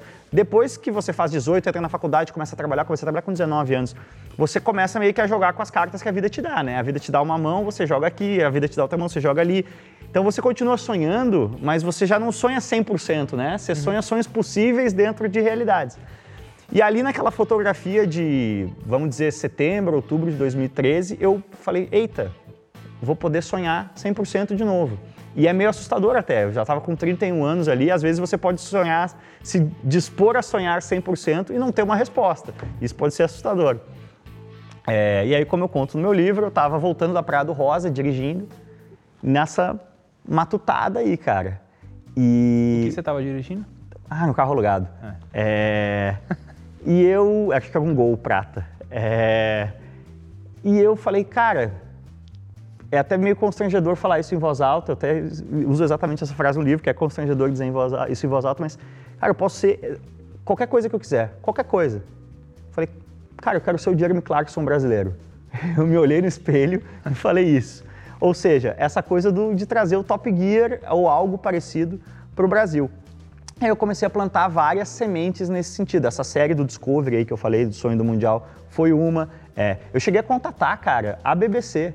É, com, não vou falar o nome aí da pessoa que estava junto comigo nesse projeto, que eu não sei se ela quer que isso seja público, mas a gente contatou a BBC e descobriu, sabe quanto custa para licenciar a marca Top Gear? Quanto custava para licenciar a marca Top Gear por um ano no Brasil? Não era, quer dizer, talvez seja. Eram 750 mil pounds por ano. É, então, evidentemente, na nossa realidade, totalmente inviável. E você pode fazer. O que é o Top Gear, na verdade, né? São é, é falar de carro como entretenimento e não como é, é, nessa linguagem mais jornalística básica que para mim não funciona tão bem no vídeo. Para mim, acho que se fez durante muito tempo no Brasil revista no vídeo, né? Ah, esse aqui é o novo Gol 1.6, ele tem 120 cavalos, o preço, né? torque, Aqui agora ele conta com bancos de couro, ar-condicionado digital. Mano, isso tudo eu, eu acho no Google. Não, você não precisa. O vídeo não é isso. O vídeo precisa ser entretenimento. E se ele for entretenimento, é o que a gente estava falando do Drive to Survive, ele vai atingir até quem não gosta, quem não tem afinidade com aquele universo, né? É, e aí, cara, onde os, os planetas se alinham aí?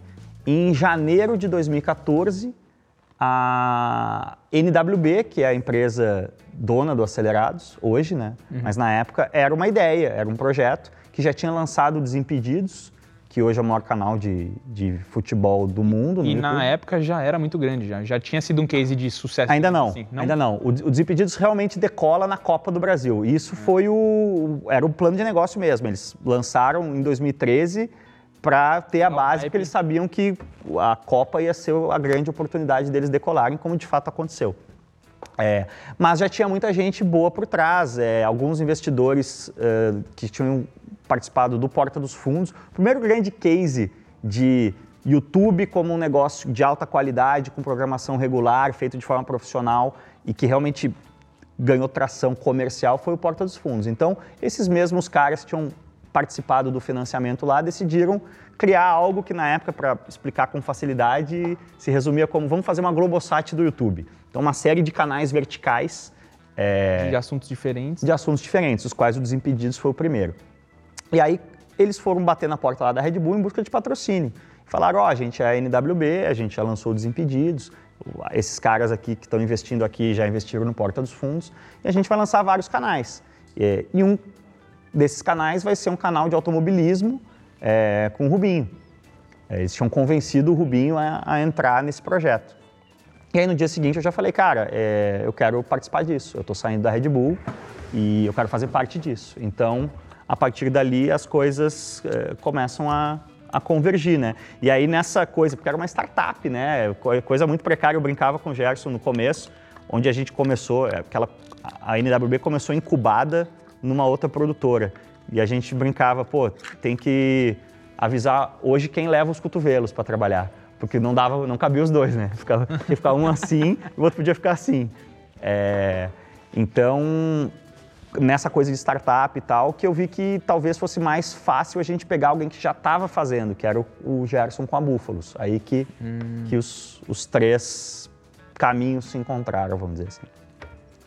Muito interessante, né? Como é, não basta só a ideia, né, cara? É, Meio que o universo tem que dar uma conspirada pra. Mas essa coisa dos Zeitgeist, entendeu? Se não fosse o Cássio, o Gerson e o Rubens naquele momento ia ter sido sei lá, o Juliano Barata, o Cacá Bueno e de alguma forma algo parecido ia acontecer Ia naquele acontecer, momento. entendi. Tava, tava, tava maduro isso, né? Essa necessidade era clara. Tinha muita gente pensando é, algo parecido nessa linha, né? É engraçado porque eu, eu- sou muito do ramo automotivo, eu conheço muita gente, a galera e tal. E a gente estava conversando sobre isso, que são pouquíssimos canais de carro, de entusiasta de fato, que tem mais de um milhão de inscritos. Hoje é o Acelerados, o Auto Supra, que já é uma linha completamente diferente. E quem mais? Cara, não conheço muita coisa mais que tem mais de um milhão de inscritos aqui no Brasil. É, é que o, o, o que é conteúdo automotivo é algo bem amplo, né? Eu, eu mesmo falava isso no começo do Acelerados, baseado nessa minha conta, que é uma conta totalmente de padeiro, é feeling meu, é, e de que tem mais ou menos 5 milhões. Eu falava, cara, o Acelerados ele vai crescer forte até um milhão. Depois ele vai, vai começar a saturar. E de fato o ritmo de crescimento diminuiu. É, continua crescendo, mas é, não tem realmente a, o tamanho overall da audiência não é muito maior do que isso. Né? É, é- é uma coisa que a gente. Eu não Mas, sei. cara, continua sendo um canal de 1 milhão e 600 mil, o Auto Super tem 1 milhão e 100 mil. 600 mil? Ah, já tá quase dois já, então. É. Já tá mais pra dois Eu acho que tem um canal lá do Sul, cara, que se chama Opinião Sincera. Já ouvi falar. Que é um canal engraçado. Bateu um milhão aí também. Até porque. É aquele que tinha negócio do pretinho básico? Não, não. Não, é, não, é não. diferente, Não, diferente. aquele é o, é o Alcemar, é outro, outro esquema. Eles estão fazendo um canal lá com o Bruno Kloss, que é um preparador de Porsche lá do Sul também. É, junto com o César Ramos, está envolvido também. Legal.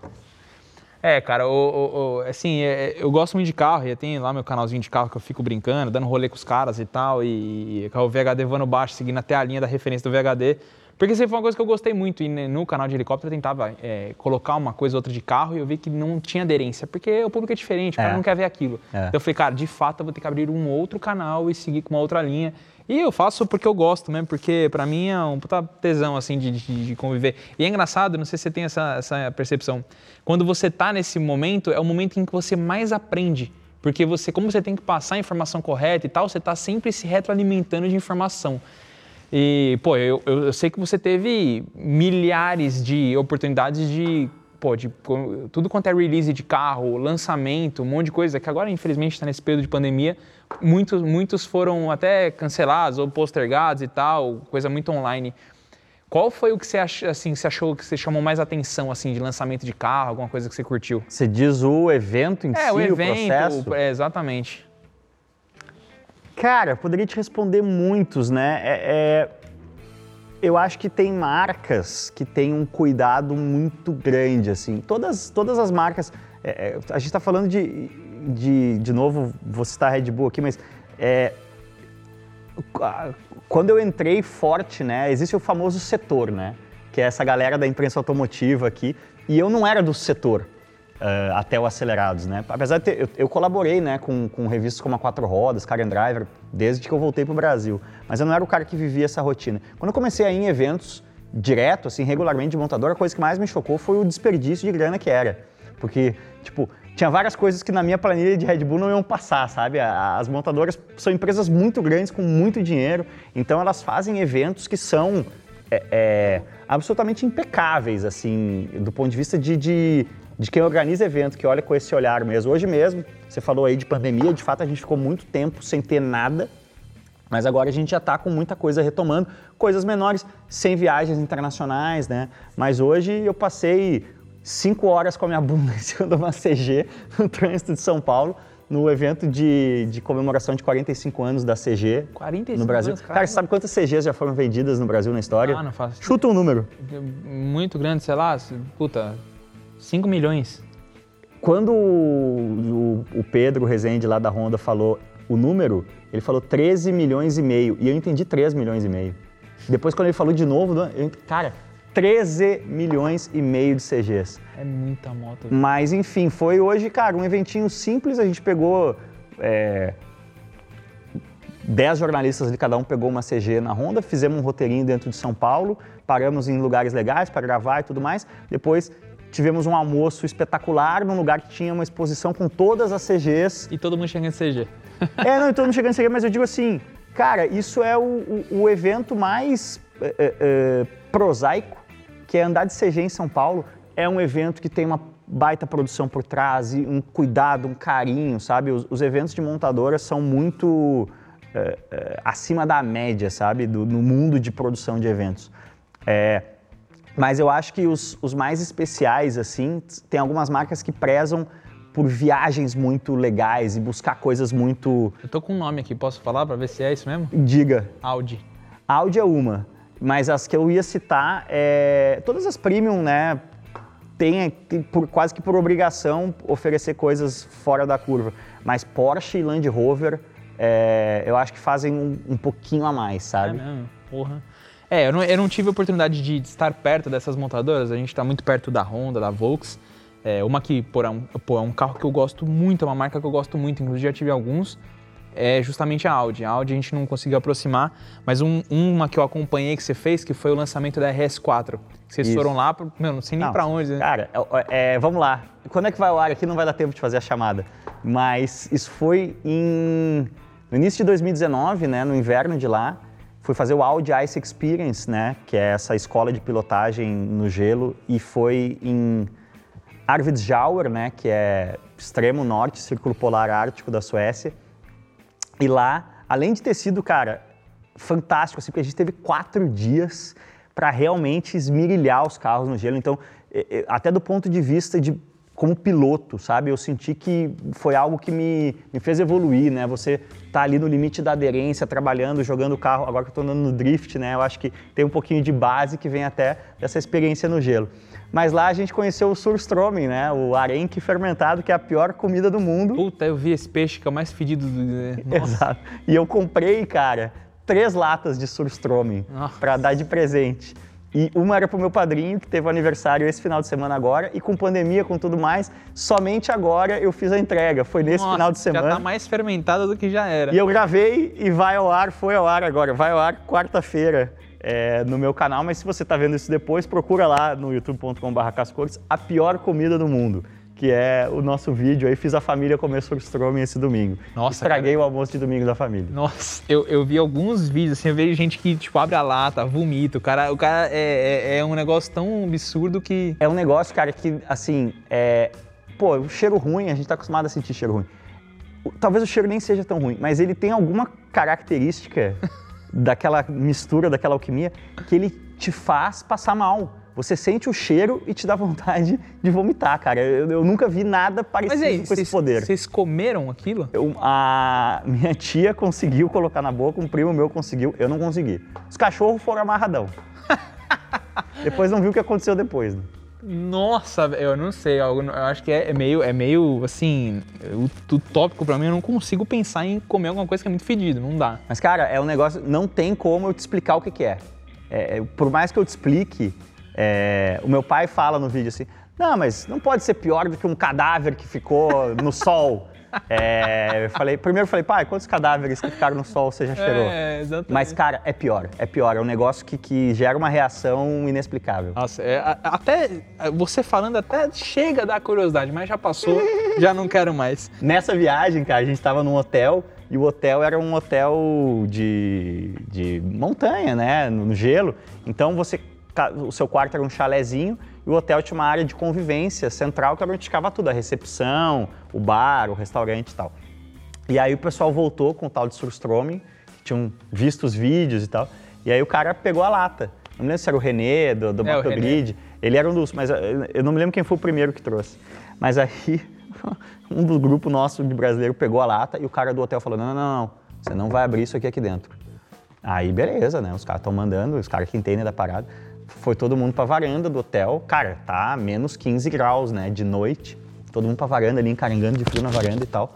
Quando a gente ia abrir na varanda, o cara chegou, abriu a porta. Não, não, não, não. Lá. Tipo, de- atrás daquele morro de neve a 30 metros. O cara não deixou abrir na varanda do hotel, do lado de fora, cara. Nossa, ia impregnar, ia ter que derrubar o A hotel. gente pra foi a 30 metros de distância, abriu. Quando a gente voltou, de vez em quando na varanda, você sentia uma, uma acredito. lufadinha, assim, uma arominha. Não É acredito. muito potente, cara. Tem que jogar a sopa fora depois, tem que se lavar com bucha depois. Nossa senhora. Cara, e agora que a gente passou até por essa esfera de acelerados, um pouco da tua história aí, o que, que você enxerga como planos pro futuro?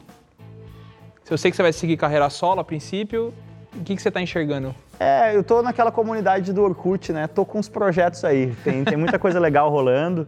É, algumas coisas que eu ainda não posso falar, que já estão sendo feitas, mas que não estrearam ainda.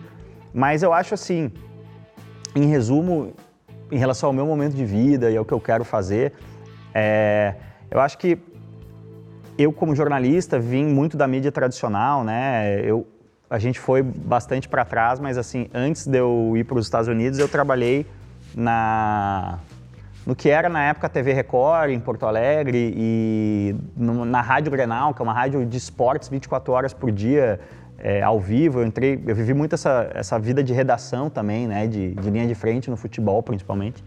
É, então, depois a própria Racer também é um veículo de mídia tradicional, né? Que, qual sempre foi o modelo de negócio da mídia tradicional? Foi você criar um conteúdo que é, tivesse grande apelo para você criar uma audiência grande e você vendia essa audiência para o seu patrocinador, para o seu anunciante, né? Você monetizava essa audiência que você tinha é, trazido, captado, né?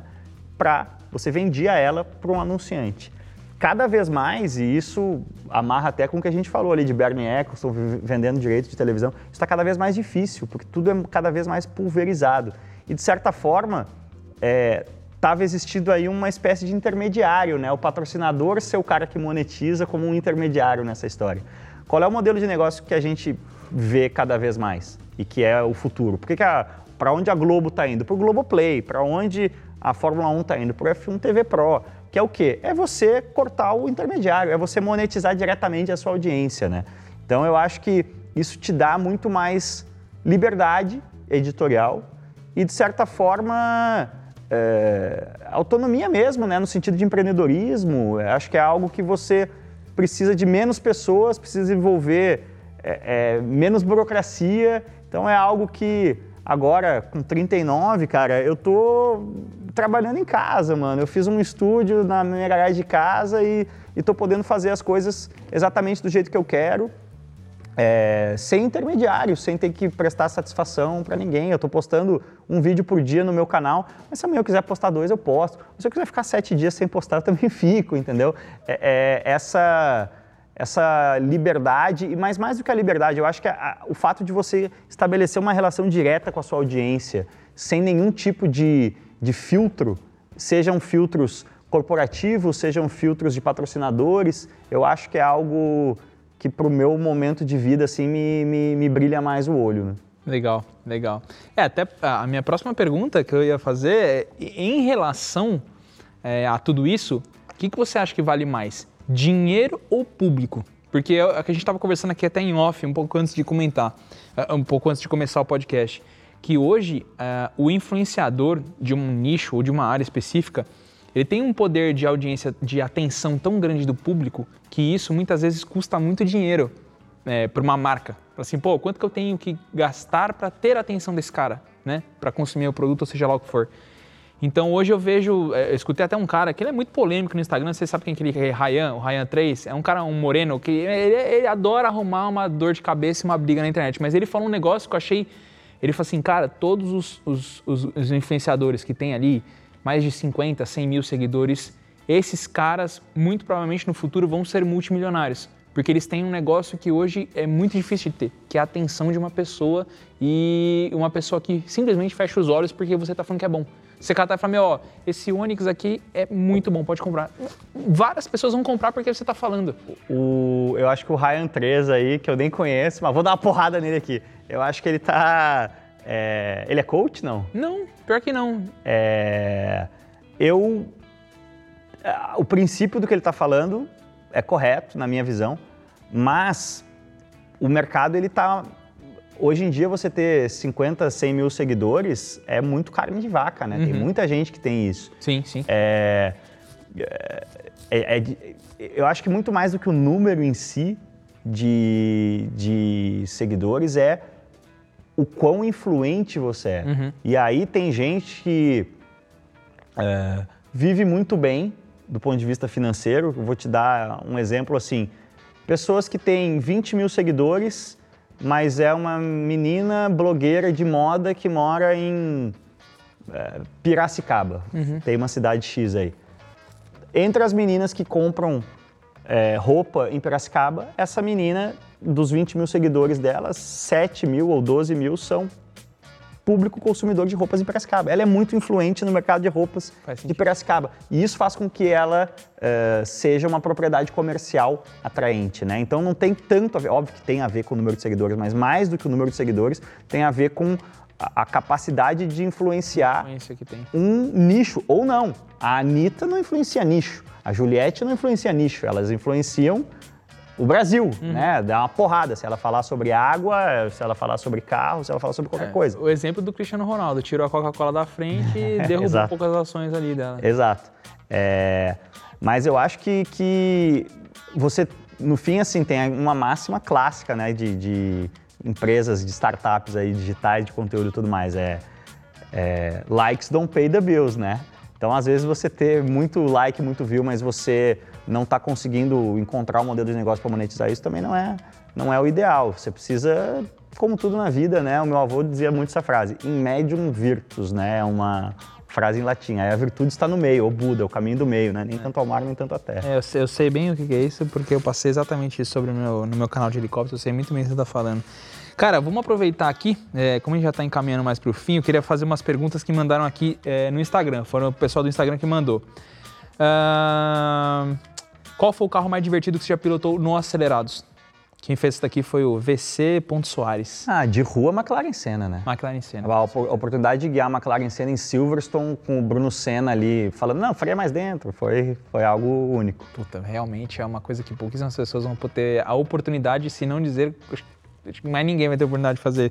Até porque esses carros hoje, eles são muito exclusivos e muito caros hoje. Aí você sempre, antigamente tinha aquela, aquela, né, mas quando ficar mais zero talvez eu consiga. Hoje tá Não, ao contrário. eles ganham valor, Estão né? ficando cada vez mais caro. Mas acho que hoje as mais caras são a McLaren F1, né? É um dos carros mais icônicos Sim. que tem.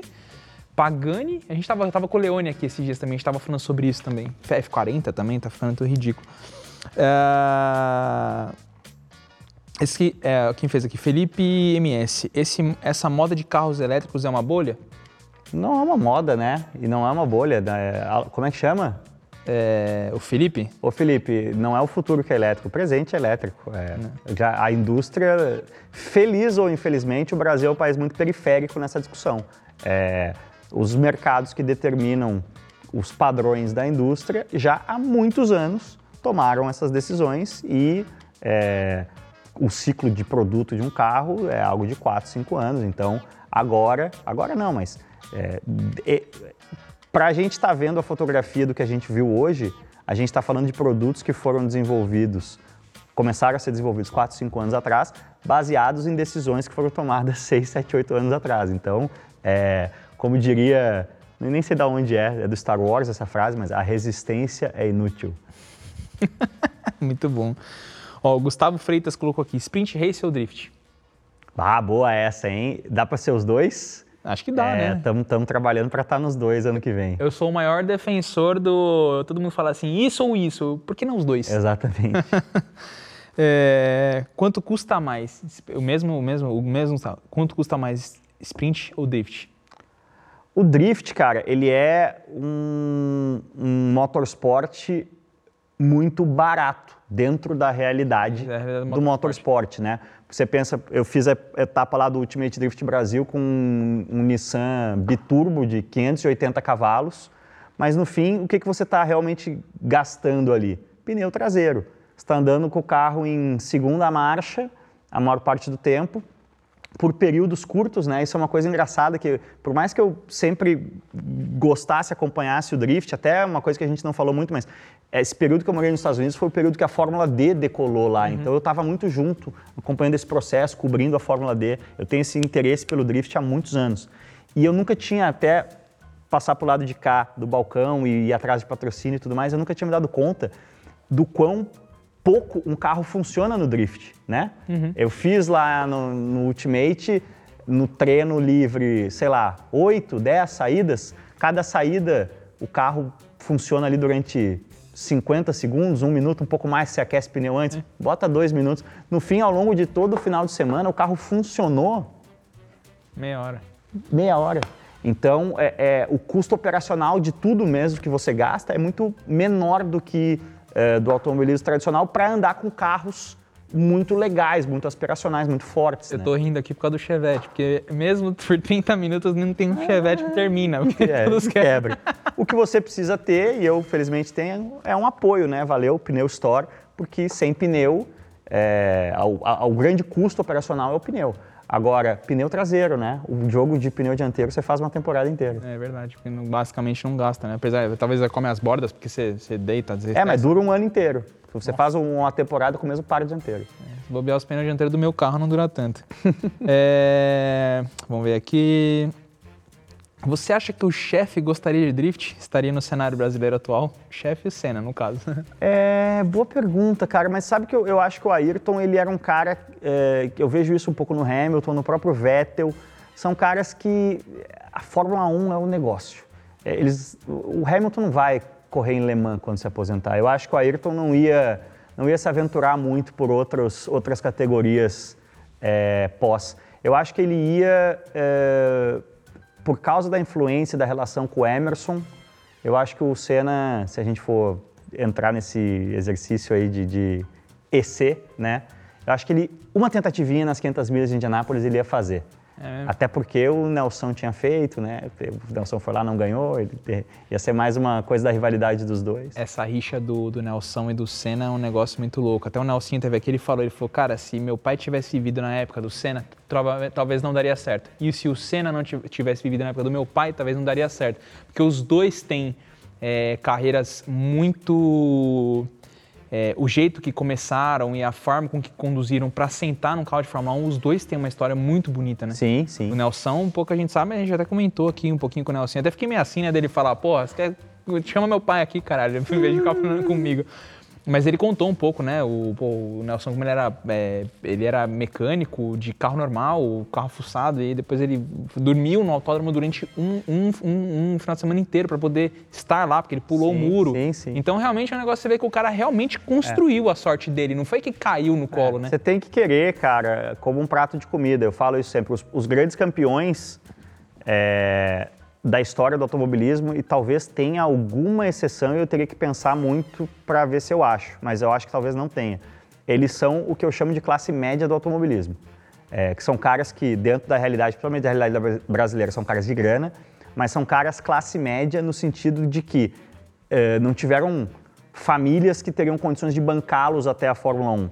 É, como hoje a gente tem, sei lá, Latifi, Stroll, Mazepin, e teve muitos pilotos ao longo. Esses caras chegam na Fórmula 1, mas eles não viram grandes campeões, cara. Você pega Hamilton, Alonso, Michael Schumacher, Vettel, todos vêm de backgrounds é, bastante... Hã? Classe média, talvez até menos, né? É, na realidade do automobilismo, um classe média baixa, É, né? É, é, caras que tiveram que correr atrás do patrocínio desde cedo, tiveram que é, é, querer muito para ter o resultado para conseguir viabilizar patrocínio desde os 8, 9 anos de O idade. próprio Ocon, né? O, o Hamilton não conhecia. Eu assisti uma entrevista que ele fez. Puta, ele tem um, um programa muito conhecido na gringa em que ele fez lá. É como se fosse tipo um Jô Soares, assim. O cara vai batendo papo com ele e ele contou um pouco, né? O pai dele É, trabalhava o pai em dois empregos. a casa, o esquema hardcore, assim. É, e, e- e assim, né? É como o Thiago Negro fala, né? Que o cemitério dos fracassados é silencioso, porque a gente vê essa história que deu certo, Sim. mas deve ter uma porrada que Sim, não sim. deu.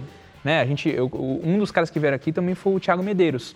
O Thiago Medeiros, ele correu na Pô, gente foi- finíssima. Gente Ele finíssima. tava, ele, tava, ele foi campeão de Infinity Pro Series quando eu tava lá. Eu conheço Exato. ele desde lá. Exatamente. E aí e ele tava falando, o, o avô dele, o pai dele bancou ele. Eles não queriam ter que entrar nessa essa questão política do negócio. Não, vou bancar até onde eu conseguir, mas chegou uma hora que acabou, né, velho? Porque ele não, pra ba- bancar tudo. Então você vê que realmente é difícil. É, ele Difícil. pegou um momento ruim economicamente, foi justamente quando tava esse racha de kart e RL, as duas categorias estavam meio caídas, estava bem mais difícil de conseguir patrocínio. né? É, um cara que eu acho que até teria, teria chance aí numa outra, uma outra, uma outra coisa do automobilismo, mas infelizmente não teve. Ah, Deixa eu ver aqui. É, tem algumas aqui que, né, você já imagina, não, não dá pra falar, mas. É... Deixa eu ver mais. Gosta de fuçar em carros? Acredito que sim, né? Você tem alguns vídeos, inclusive. Eu dou umas fuçadinhas, mas eu não sou um cara muito graxeiro, não. Na verdade, por, por ter até um pouco de vergonha disso. Eu queria ter mais conhecimento de mecânica do que eu tenho e eu tenho aí entre os meus projetos, daquelas coisas que nunca dá tempo de fazer, é realmente fazer um curso mesmo de mecânica para me aprofundar e Saber um pouco mais saber um pouco mais.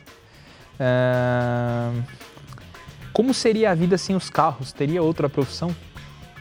Apesar de você ser jornalista, teoricamente não obrigatoriamente ser de carro, mas É, eu, eu fiz jornalismo eh, querendo muito trabalhar com automobilismo, mas o meu plano B, até por ser de Porto Alegre, e, e eu sempre achei que eu ia ter que meio que pagar esse pedágio, eh, era o futebol. Eu gosto muito de futebol, trabalhei dois anos como jornalista de futebol. E eh, o meio do futebol é um meio que, que, versus o meio do automobilismo, é um meio que me cansa um pouco mais. Mas é um meio um pouco mais. tem que ter um pouco mais de fígado, sabe? Mas eu teria, sim, uma carreira feliz trabalhando no, no- no meio do futebol também. tá legal. Essa daí eu não esperava, hein? É, como foi a experiência com o Tesla Model S, se você pilotou ele? Pilotei Tesla Model S, pilotei o Tesla Model 3 também, do, do Rolandinho, recentemente. São carros muito legais, cara, mas de todos esses aí, o que mais me, me encantou é o Taycan. Taycan. Porque o Taycan, ele é mais Porsche do que carro elétrico. É, ele tem toda a escola da Porsche, né? É. E O, Porsche? o- o- entrando nessa mesma linha aí, o, o e-tron GT também é bem legal. Que não deixa de ser, teoricamente, a mesma plataforma. É um né? Taycan, né? É um Taycan com outro símbolo. Pô, cara, gostei demais do nosso bate-papo aqui. Foi, foi, foi, foi muito legal, assim, a gente surfar por todas essas coisas que eu gosto de conversar e tudo mais. Bom, enfim, cara, é, deixa aqui pra galera aí suas redes sociais, onde as pessoas te acham. Pô, legal, eu que agradeço o espaço, foi legal demais. VHD, até como você falou no começo, cara, a gente vai passar por tudo. De fato, a gente passou por tudo, né? A gente deu voltas e voltas aí, foi muito gostoso até lembrar coisas que eu nem. Essa, essa rasteira do Kimi, por exemplo, fazia tempo que eu não, não lembrava dela. É, pô, sigam lá o canal youtube.com.br Cortes. É, o meu Instagram é arroba Cascortes, sempre com S. E se você gosta de ler, eu tá, tô fazendo todas as segundas-feiras a minha coluna de direção também em pingback.com barra Cascortes. Pingback é P-I-N-G-B-A-C-K. Legal. Cara, muito obrigado. Valeu demais por você ter vindo aqui. Eu sei que nesse período de pandemia muita gente não tá saindo de casa, evitando. Agora, graças a Deus, é todo mundo sendo vacinado e a gente pode voltar. Cara, sabe quantos PCR... Eu já tô vacinado também, primeira dose, mas sabe quantos PCR eu fiz nas últimas 48 horas? Ah, não imagino. 48 não, 24 na verdade, porque eu fiz um ontem à tarde e um outro hoje de manhã. Nossa. Para dois eventos diferentes. Eu sou um dos caras mais testados do Brasil. aí. Cara, eu não me incomodava de fazer PCR. Até um dia que eu fui fazer um evento da Volks, no lançamento do Tal, você deve ter ido. Cara, tinha algum reagente na- no negócio, velho, ardeu tanto. Parecia que tinha enfiado pimenta no meu nariz. Eu falei, meu Deus do céu, não é possível que todos sejam assim. Enfim, graças a Deus, todos negativos ainda e deu, deu pra participar. Bom, rapaziada, é, de novo agradecer vocês aqui mais uma vez por estarem com a gente, de terem curtido esse, todo esse surf que a gente fez aí em vários assuntos legais que eu gosto e, e eu imagino que vocês também, é, um pouco na carreira do Cássio aqui. Lembrando, agradecer a Multivídeo por, por proporcionar tudo isso aqui pra gente. É, é sempre muito bom ter pessoas profissionais muito bons aqui do nosso lado. É, só quem tá aqui sabe a estrutura que é e o quanto é bom. E, de novo, é, agradecer a você, se você está ouvindo, se você está vendo, eh, se tá vendo ou se está ouvindo. É, lembra de, compra- de compartilhar, mandar para seus amigos, falar, ó, meu, fiz um bate-papo com o Cássio, pá, manda lá, enfim, teve várias coisas legais, vão ter os cortes também, para quem viu o corte, seja bem-vindo para assistir o- os episódios inteiros, a gente tem uma playlist gigante aí. E é isso aí, valeu demais e muito obrigado e até o próximo. Os Podcast.